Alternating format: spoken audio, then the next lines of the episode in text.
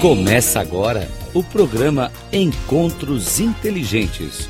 O sucesso na visão de quem chegou lá, com Mário Divo. Rádio Cloud Coaching.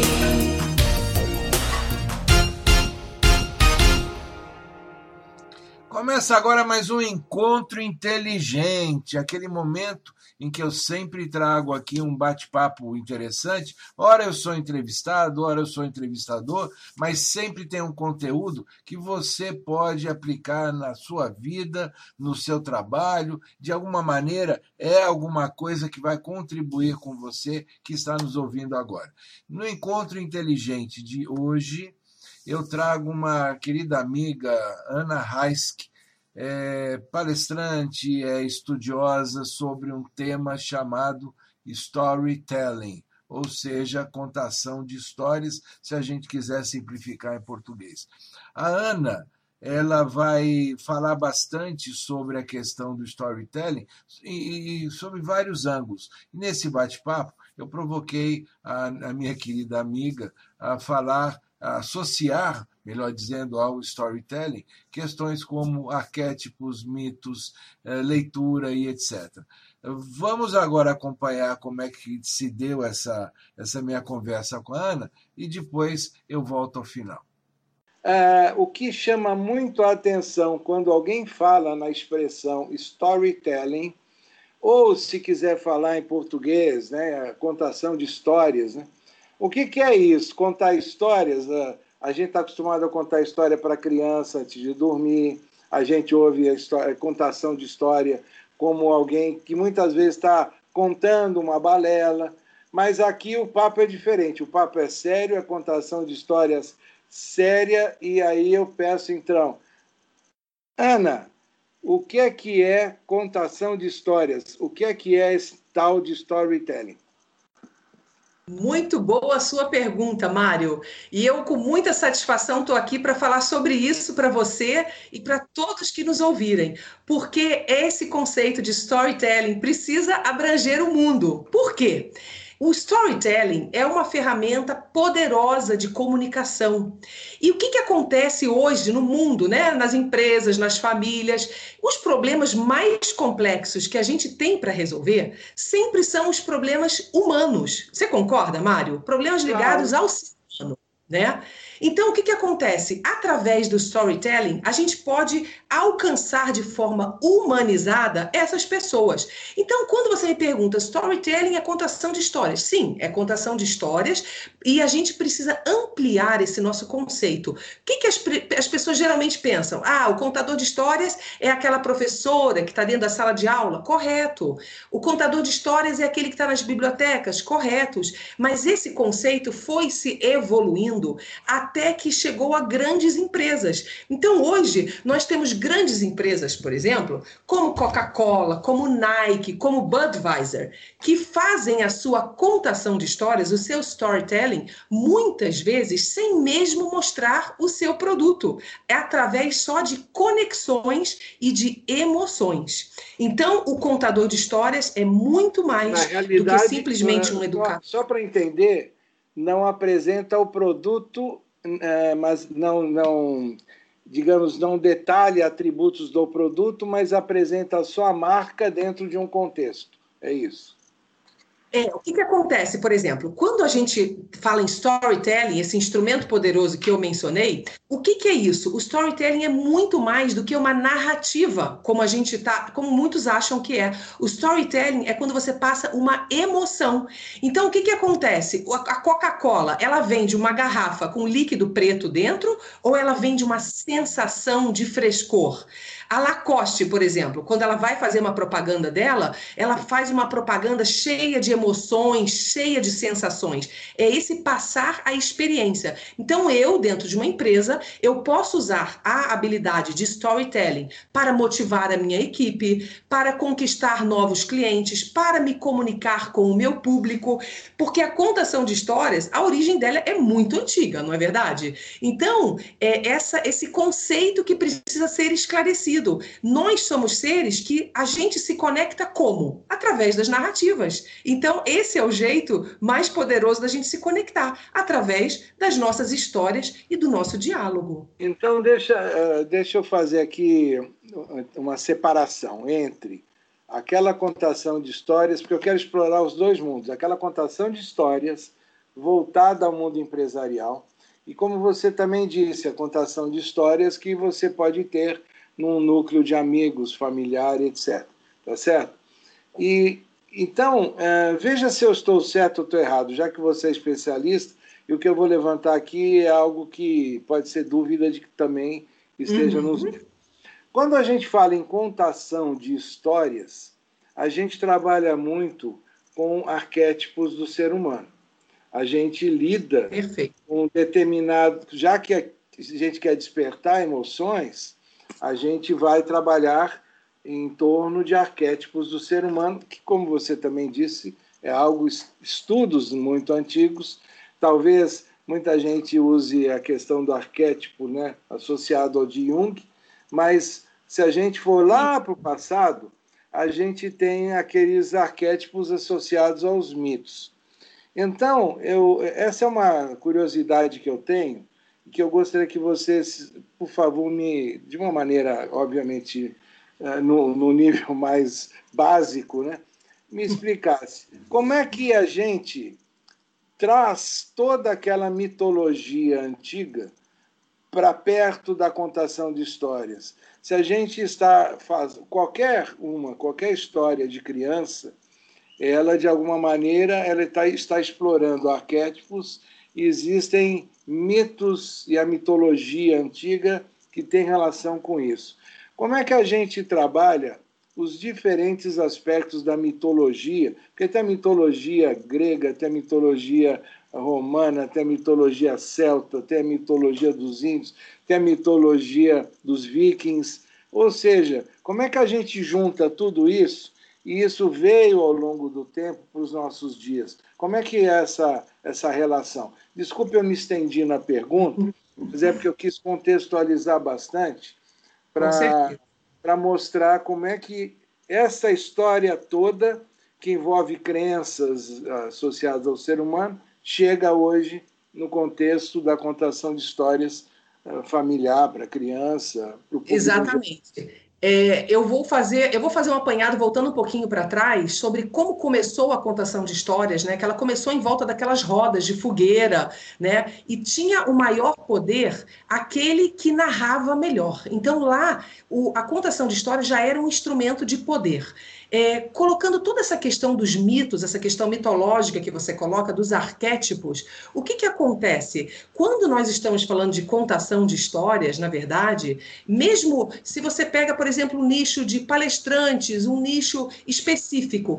cada um, na hora que se apresentar profissionalmente, ele vai vender a sua marca, cada um vai seguir um tipo de arquétipo. Um vai ser mais teatral, vai ser mais aquele bobo da corte, o outro vai ser mais aquele estilo intelectual intelectual. Então, isso vai ser segmentado conforme o perfil da pessoa, né? E o storytelling é uma habilidade que todo ser humano pode desenvolver, respeitando as suas características. Então, Mari, uma pessoa muito tímida, ela pode ser um excelente contador de histórias. Uma pessoa muito extrovertida, uma pessoa. Então, isso vai na linha dos arquétipos, porque nós respeitamos o ser humano como um todo e cada um vai trabalhar dentro das suas possibilidades. E uma coisa muito importante também é toda a questão do inconsciente coletivo, né? Tudo que nós já trazemos temos de nossos antepassados e que vão formando e construindo a nossa história, esses assuntos né, de storytelling, consciente coletivo, isso é falado até hoje. Eu vou te dar um exemplo bem atual. Semana passada eu assisti a um congresso da Faculdade de Unicinos, lá no Rio Grande do Sul, não sei se você já ouviu falar, e os já. grandes palestrantes. Lá em São Leopoldo. Isso, lá em São Leopoldo, terra do meu marido. então, lá teve a, a Unicinos Cognition, foi um congresso interessantíssimo, e eu observei vários é, palestrantes falando dessas questões, né? Então, é um assunto muito atual, é um assunto muito moderno, e como eu já falei, que não se restringe àquela coisa da mãe contando a história para o filho dormir. O contador de histórias hoje está em vários lugares, em vários palcos, e lembrando, todos nós somos contadores de histórias. Alguns com as habilidades mais desenvolvidas e outro menos, outros menos. Mas a habilidade é uma coisa que todo mundo pode desenvolver. Você concorda? É, o que a gente ouve muito, é, eu concordo que, em geral, qualquer tipo de competência, as pessoas têm competências, algumas mais desenvolvidas, outras menos, e qualquer tipo de competência pode ser trabalhada e e desenvolvida sem problemas. provavelmente, alguém que não saiba contar histórias é porque uma ou outra competência precisa ser desenvolvida. Mas é, em relação ao que você falou, aí é, você disse um palestrante ou alguém que também conta histórias. Aí vem a seguinte dúvida ou pergunta. Um palestrante ele, ele conta casos e muitas vezes para ilustrar o que ele está dizendo, para reforçar o que ele está dizendo, né? para mexer muitas vezes com a emoção da plateia num determinado momento da sua apresentação, ele conta casos. Esses casos, eles caem neste modelo de storytelling, mesmo que o caso não seja dele, é, a gente pode assumir isso como parte da, desse trabalho do contador de histórias? Sim, a partir do momento que eu estou narrando, eu estou exercitando, né? Eu estou usando essa ferramenta do storytelling. Então, eu até vou dar uma, uma complementada. Alguns contam casos e outros contam, às vezes, a própria história de vida, alguma passagem que dê para contextualizar na palestra. E, e, por isso que, que é o tão bacana do storytelling é exatamente isso: que para você ser um storyteller, Mário, você não precisa ser pós-doctor em Harvard. Você tem pessoas que são analfabetas e têm histórias brilhantes para contar. São aquelas histórias que vêm de geração em geração, passando né, de, de vô para filho, para neto. Então, é, é, o storytelling storytelling traz muita riqueza, porque eu não vou chegar lá e vou simplesmente fazer, proferir uma palestra decorada com puros conceitos. O storytelling ele entra quando você começa a trazer emoções para se conectar com essa plateia. Isso que é a diferença. Você vai ver muitos palestrantes, já que nós estamos falando deles, é, que somos também, né? Você vai ver muitos palestrantes que vão, vão talvez não usar essa habilidade tão forte de conexões. Os que tiverem as melhores histórias, as mais cheias de emoção, são com certeza os que vão melhor se conectar com a sua plateia. Agora eu vou te confessar um problema meu, pessoal. eu nunca consegui, é, é, apesar de algumas vezes eu ter tentado, eu nunca consegui contar piada em, em momento de palestra. Vê, não que eu faça uma palestra muito séria, muito com, uh, aquela palestra fechadona, não, não é isso. Eu uhum. até busco ter um, um grau de intimidade um, com a plateia, uma, uma certa irreverência até, mas eu não consigo contar piada. Eu não consigo falar ah, uma palavra mais forte, como muitos falam naturalmente, e que a plateia acha graça. Eu é, eu, tô, eu estou comentando isso, então, eu estou contando uma história minha, tá certo? Eu não consigo fazer isso. E aí vem uma, a seguinte pergunta: existe algum, algum indicador, alguma forma de você sentir se aquela plateia, se aquele público não necessariamente é um, uma plateia gigante, às vezes você pode estar fazendo um, um, um workshop com um grupo pequeno, né? Existe algum indicador de até onde vale a pena contar uma piada, ah, fazer, provocar risada, ou até onde a gente tem liberdade para usar uma palavra mais forte? Então, eu, eu, eu quero te trazer esse tema porque isso faz parte até do inconsciente coletivo Com de todos os palestrantes. Né? Com certeza. E eu, eu não vejo problema algum não ter essa. É, esse lugar, né, sentir confortável, você poder contar uma piada, fazer as pessoas rirem, porque você, Mário, pode muito bem se conectar maravilhosamente com o seu público através de uma história triste do que através de uma piada mal contada. O meu estilo também não é através de coisas cômicas. Eu acho maravilhosa essa linha cômica, mas aí a gente vai voltar para aquela coisa do arquétipo, né? Conforme os estudos de Jung, a gente tem lá os 12 tipos dos arquétipos, mas a gente tem que respeitar a individualidade de cada um. Se você tem um estilo que não é o estilo cômico, eu penso que você estaria desrespeitando a sua natureza se você tivesse que subir subir num palco, você ia fazer, o, o tiro ia sair pela culatra, você ia desconectar. Agora, se você tem uma história verdadeira, emocionante, que não precisa ser engraçada, você vai se conectar profundamente com o seu público. E uma coisa também que eu queria dizer é o seguinte: as palavras são muito fortes. Então, quando a gente vai fazer uma palestra, ou quando a gente vai narrar alguma coisa para alguém, nesse mundo cheio de informações, cheio de, de conteúdo, eu acho que uma coisa bacana é a gente caminhar pelo pelo, é, ir pelo caminho da simplicidade. As palavras simples, a, a, a forma simples de comunicar, né? Comunicar o essencial, comunicar o suficiente é muito mais assertivo do que querer falar muito engraçado, querer falar muito rebuscado. Eu penso que a gente se conecta quando a gente é humano e é sincero com a sua própria natureza. Faz sentido para você? Com certeza.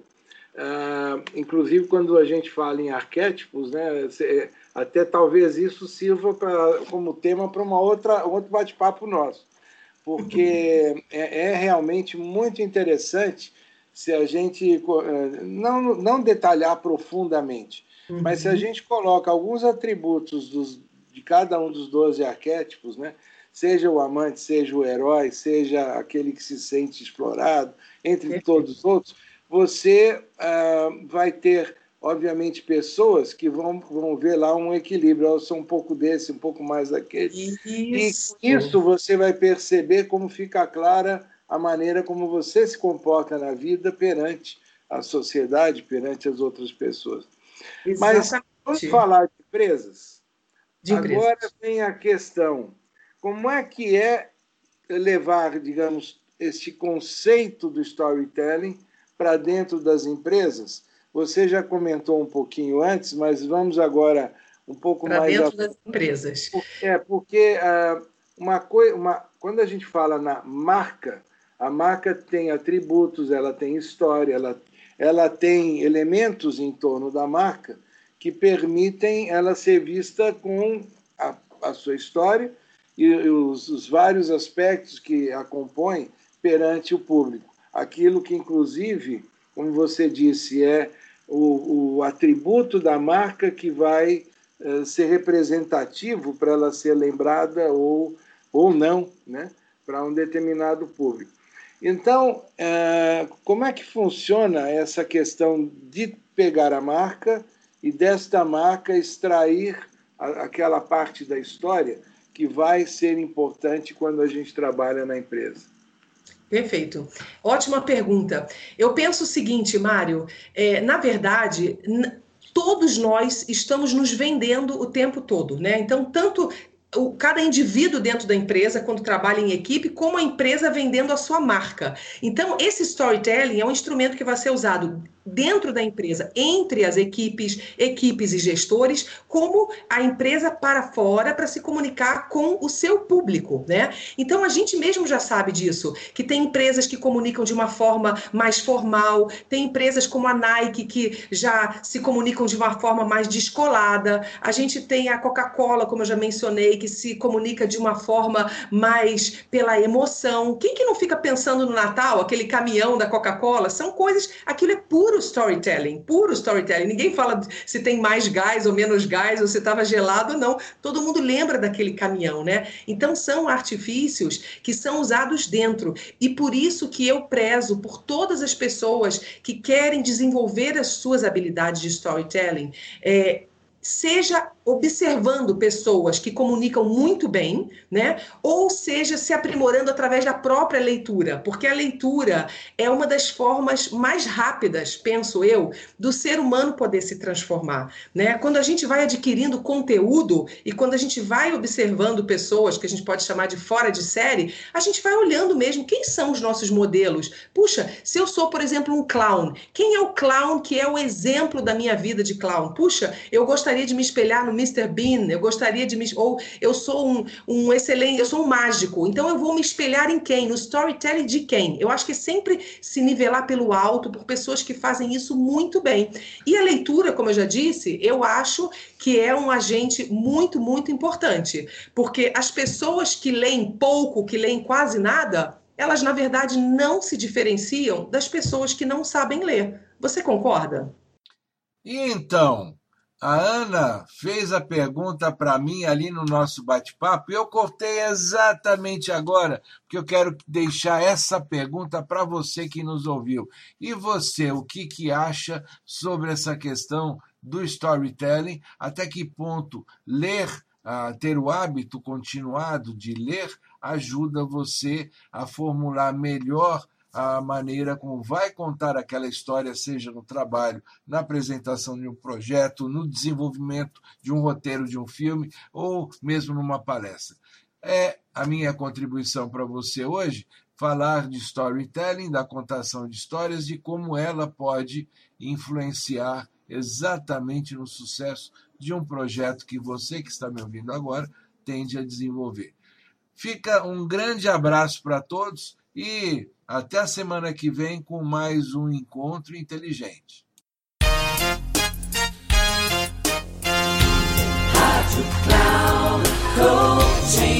Terminando Encontros Inteligentes. O sucesso na visão de quem chegou lá, com Mário Divo.